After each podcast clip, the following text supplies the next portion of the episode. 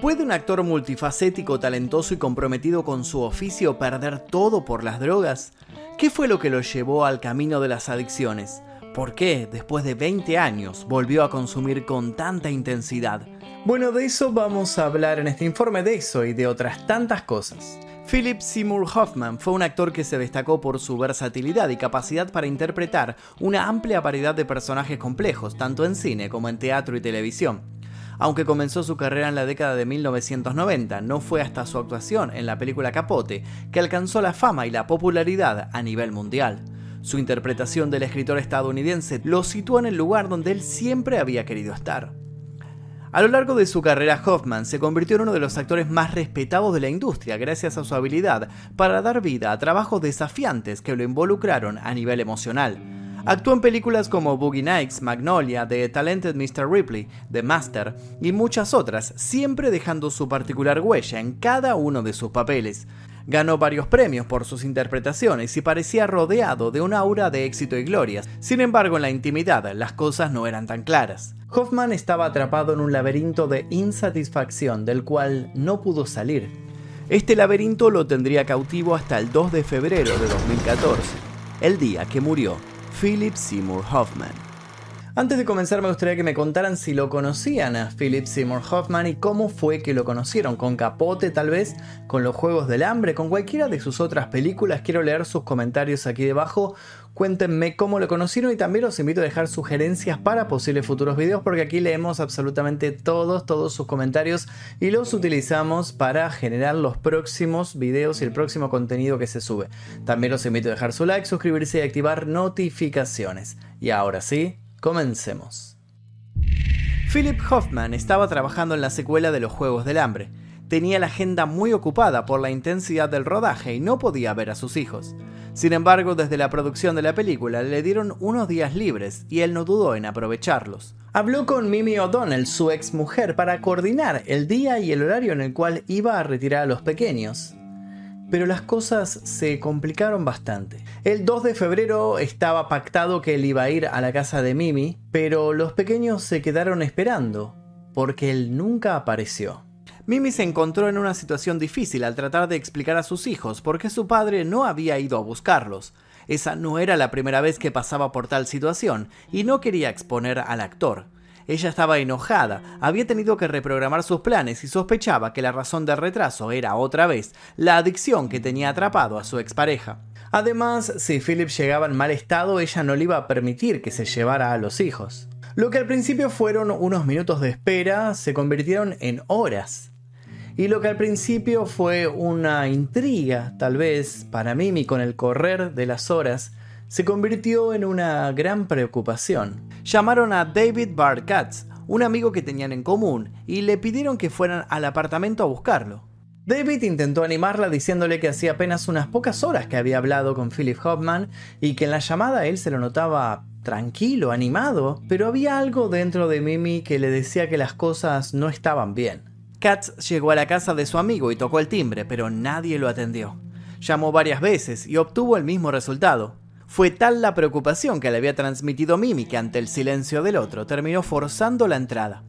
El interior del departamento estaba todo desordenado. Bueno, eso tal vez se adivinaba porque estaba muy oscuro, estaban las luces apagadas y se veía todo tirado por absolutamente todos lados. Él empezó a avanzar, revisó varias habitaciones y no lo encontraba.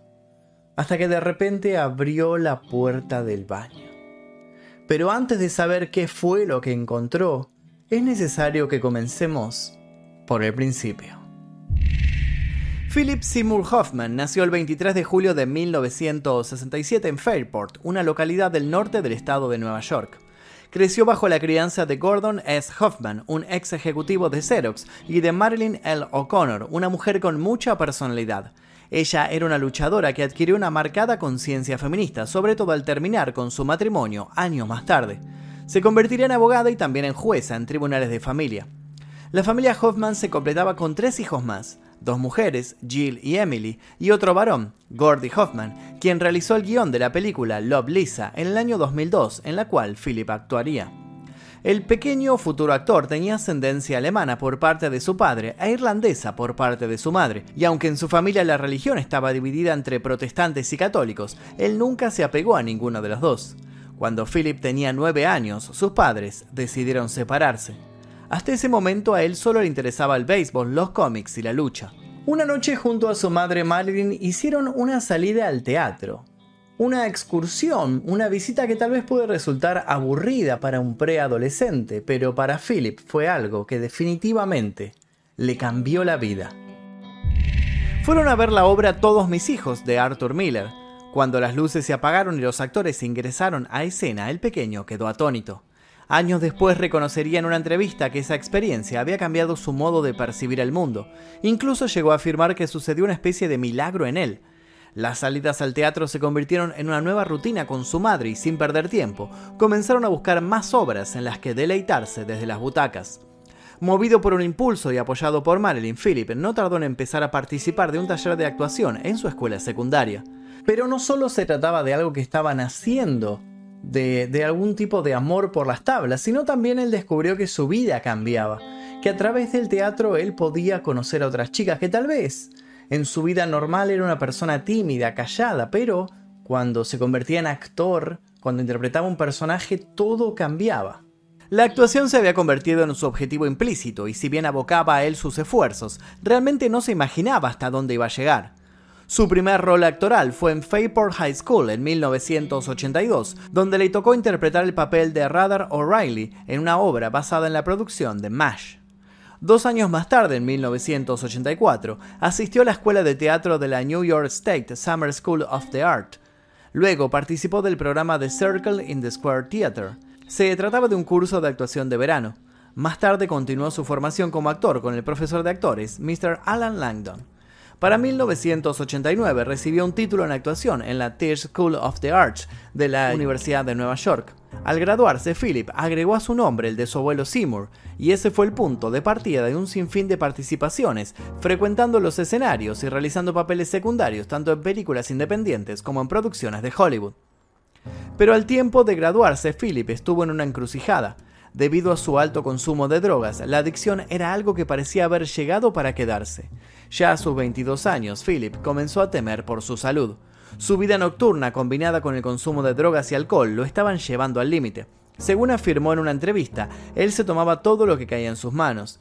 Y en esa época era verdaderamente demasiado, así que a los 23 años comenzó un tratamiento de rehabilitación que lo mantuvo sobrio durante dos décadas. Philip, hasta ese momento, alternaba sus horas entre su trabajo de camarero y su afición por la lucha libre. El primero lo detestaba, a la segunda había tenido que renunciar por una lesión en la rodilla. También había trabajado como vendedor y hasta de portero. Los papeles que se le presentaban como actor todavía eran menores, todavía no podía vivir de eso. Pero todo estaba a punto de cambiar para él. Su primer papel llegó y lo puso a prueba tenía que representar a uno de los tres jóvenes inculpados en un caso de abuso sexual en el episodio The Violence of Summer de La Ley y el Orden, en la primera temporada de la serie de 1991. En ese capítulo aparece junto al gran actor Samuel L. Jackson, quien hacía de abogado defensor. Todo salió tan bien que al año siguiente, en 1992, tuvo otra oportunidad de demostrar lo bien que hacía este rol que a él le tocaba. Su primera participación en una película fue en Perfume de Mujer, junto a artistas de primer nivel como Al Pacino, Chris O'Donnell y James Reborn. También en ese momento se sintió realmente confiado para renunciar a su trabajo como vendedor de comida étnica en Manhattan. En 1993 tuvo otro papel en la película Money for Nothing, de la cual es la primera recopilación de la banda Dire Straits.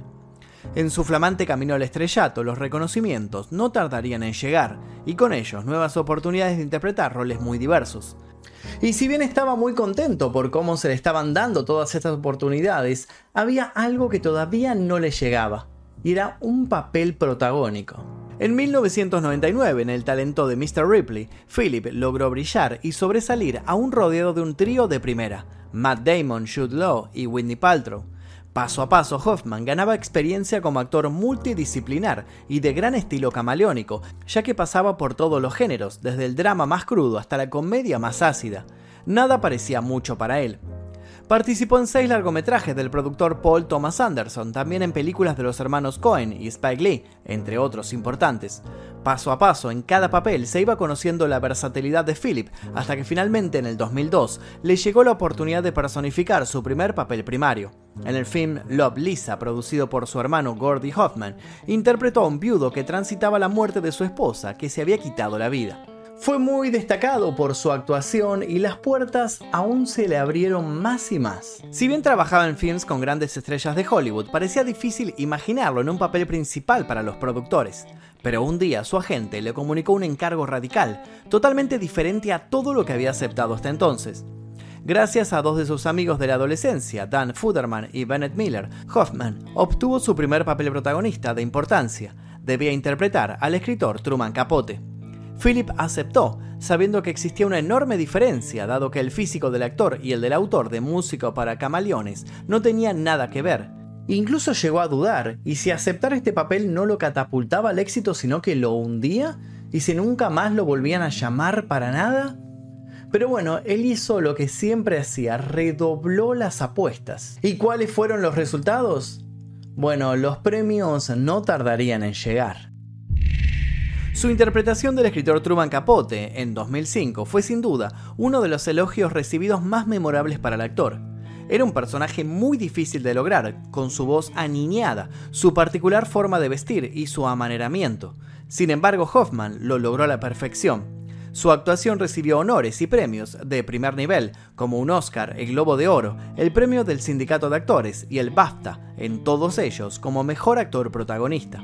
En 2007 fue nominado nuevamente como mejor actor de reparto para un Globo de Oro por su papel como Gus Abracotos, un oficial de la CIA en la película Charlie Wilson's War. Al año siguiente fue nominado al Oscar al mejor actor de reparto por el mismo papel, y aunque no lo ganó, la satisfacción del reconocimiento fue igual de intensa y válida para él. Luego, interpretando a Lancaster Dodd en The Master, logró una nueva nominación. Aunque los ojos de la crítica y de colegas se habían puesto en él, nadie dejaba de hablar del prometedor futuro que aquel hombre tenía por delante. Había llegado a esa cima con la que siempre había soñado.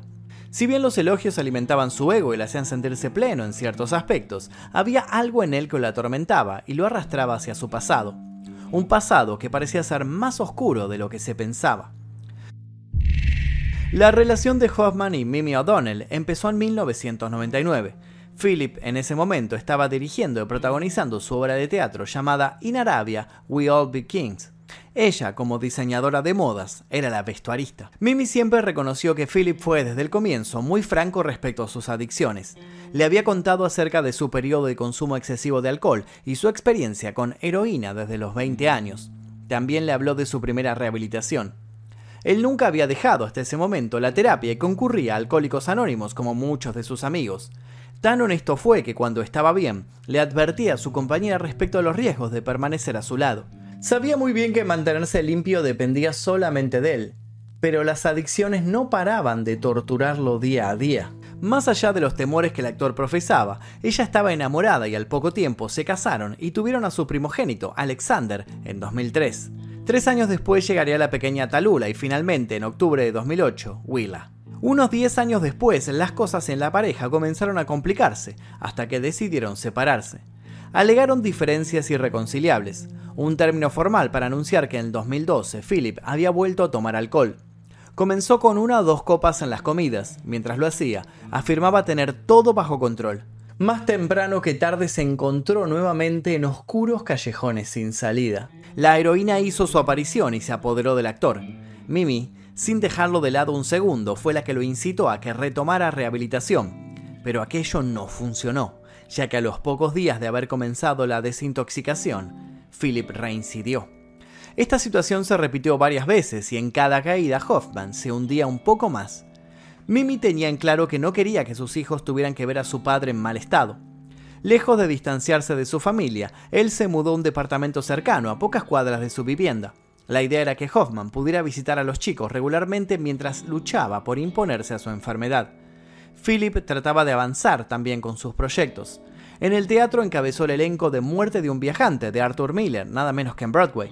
También participó en los films Moneyball, The Master, El último concierto y en las películas de los Juegos del Hambre. Además se lució God's Pocket y El hombre más buscado, ambas lanzadas en 2014. Parecía enfocado en salir adelante, su mente estaba bastante clara y sus objetivos eran contundentes. Sin embargo, cuando estaba rodando la película Los Juegos del Hambre sin Sajo, el actor no pudo completar su papel. A medida que pasaba el tiempo, el aspecto físico de Hoffman empeoraba. Había subido de peso y se lo veía desarreglado, algo que opacaba su imagen pública. La heroína lo estaba destruyendo, pero con conciencia, el hombre pensó en el futuro de su familia. En 2013, ya alejado amorosamente de Mimi, se dispuso a poner las cosas en orden y delegó la administración de sus bienes en manos de su exmujer. En aquel entonces su patrimonio era superior a 40 millones de dólares y sabía que bajo las adicciones podía llegar a perderlo todo. Lo que menos deseaba era poner en peligro el futuro económico de sus hijos. El 2 de febrero de 2014, Philip había vuelto de Atlanta luego de rodar una nueva entrega de la saga de los Juegos del Hambre. Estaba contento ya que podría, gracias a unos días de descanso, ver a sus pequeños. Le envió un mensaje a su amigo Bart Katz, invitándolo a ver el partido de los New York Knicks en el Madison Square Garden. Poco después de este mensaje no se supo nada más de su persona. Por su lado y a no muchos kilómetros, Mimi estaba enojada. Había cambiado sus planes para esperarlo y las demoras solo le hacían presentir lo peor comprobaría más tarde con un amargo sabor que no estaba tan equivocada. Esa noche Philip se dirigió a varios cajeros, sacó 1.200 dólares y fue en busca de cocaína y heroína. Pasadas las horas, el enojo de Mimi se transformó en preocupación. Sin saber qué más pensar, llamó al amigo de Philip, David Barr Katz, y le pidió que fuera hasta el departamento en Manhattan a buscarlo. Ella estaba desesperada, y David trató de calmarla, diciéndole que había hablado con él y lo había escuchado animado y muy bien. Sin embargo, Kat se apuró, una fea sensación le anudaba el estómago. Tocó el timbre, pero nadie atendió, así que forzó la puerta y entró. Una vez dentro notó que todo el departamento estaba oscuro. Había ropa tirada, botellas vacías, vajilla sucia y restos de comida. Gritó su nombre varias veces mientras recorría el lugar, pero nadie le respondía. Hasta que llegó al umbral del baño, y allí se quedó en silencio por lo que vio. Y es así como nuestra historia vuelve al principio. Philip estaba tirado en el piso, su cuerpo frío atravesado entre la bañera y el inodoro, su cara posicionada de costado, sus ojos cerrados y con un gesto rígido en el rostro. Enseguida Katz llamó al 911. La imagen era muy triste, estaba en calzoncillos y una jeringa clavada en su brazo derecho. Era el 2 de febrero de 2014 cuando fallecería Philip Seymour Hoffman a sus 46 años. La policía encontró junto al cadáver del actor 50 dosis de heroína y decenas de jeringas en distintas partes del departamento. Luego de realizarse las investigaciones pertinentes, la autopsia arrojó la información que todo el mundo creía conocer. La causa de la muerte había sido una sobredosis accidental. En su cuerpo había heroína, cocaína, benzodiazepinas y anfetaminas. El llamado Speedball, que es la mezcla de heroína y cocaína, también se cobró las vidas de otros actores de gran talla como Chris Farley, John Belushi y River Phoenix, del que ya hemos hecho un video en este canal. En su funeral desfilaron muchísimos artistas de Hollywood. Su pérdida repentina, trágica y predecible de alguna manera conmocionó a todo el mundo del espectáculo. En cuanto a los Juegos del Hambre sin Sajo, su participación en el film quedó incompleta. Para el resto de la película, el actor fue digitalizado. Algunos de sus diálogos restantes fueron reescritos y dados a otros personajes. Philip Seymour Hoffman fue uno de los actores más sobresalientes de su generación. Dejó un legado increíble de películas y papeles que perdurarán para siempre, pero eso no es todo. Su magia actoral hoy continúa viva a través de su hijo, Cooper Hoffman, quien ha demostrado su impresionante talento en varios trabajos. La pregunta no se hizo esperar, ¿qué es lo que produce que una persona se sumerja tan profundamente en las adicciones? Claramente este tema merece un profundo análisis. Ya no es válido cuestionar por qué un hombre que supuestamente lo tenía todo optó por este camino. Hay que empezar a entender que estos asuntos son mucho más delicados de lo que se supone desde el exterior. Por suerte la salud mental hoy está cada día más contemplada y quizás en un futuro la ayuda que pueda brindarse a quien se encuentre en una encrucijada de estas características pueda ser más concreta y orgánica. No perdamos de vista tampoco que la fama y el éxito siempre suelen estar presentes como factores de presión, todos síntomas que la sociedad también parece gustosa de empujar a sus ídolos al vacío, sobreexponiéndolos. Una de las pocas certezas que sobrevuelan este caso es que, sin lugar a dudas, Philip Seymour Hoffman hubiera encontrado nuevas formas de seguir sorprendiéndonos como actor, de seguir con vida. porque eso es lo que mejor sabía hacer, reinventarse y darle nuevas capas a un oficio que amaba. Y hasta aquí el video del día de hoy, espero que os haya interesado la historia de Philip Seymour Hoffman, me la pidieron un montón de veces, así que aquí está. Les recuerdo también que pueden dejar sus comentarios sugiriendo posibles videos, que vamos a estar leyendo todo lo que ustedes pongan. Y les voy a dejar un par de videos aquí para que sigan haciendo maratón. Los invito a dejar su like, suscribirse si todavía no hicieron activar notificaciones. Sin nada más que decir, me despido. Mi nombre es Magnus Mephisto y esto fue El Día que. Exploración X, mi primer libro, ya se encuentra disponible en todas las librerías. Te dejo el link aquí debajo para que lo consigas en formato físico y en ebook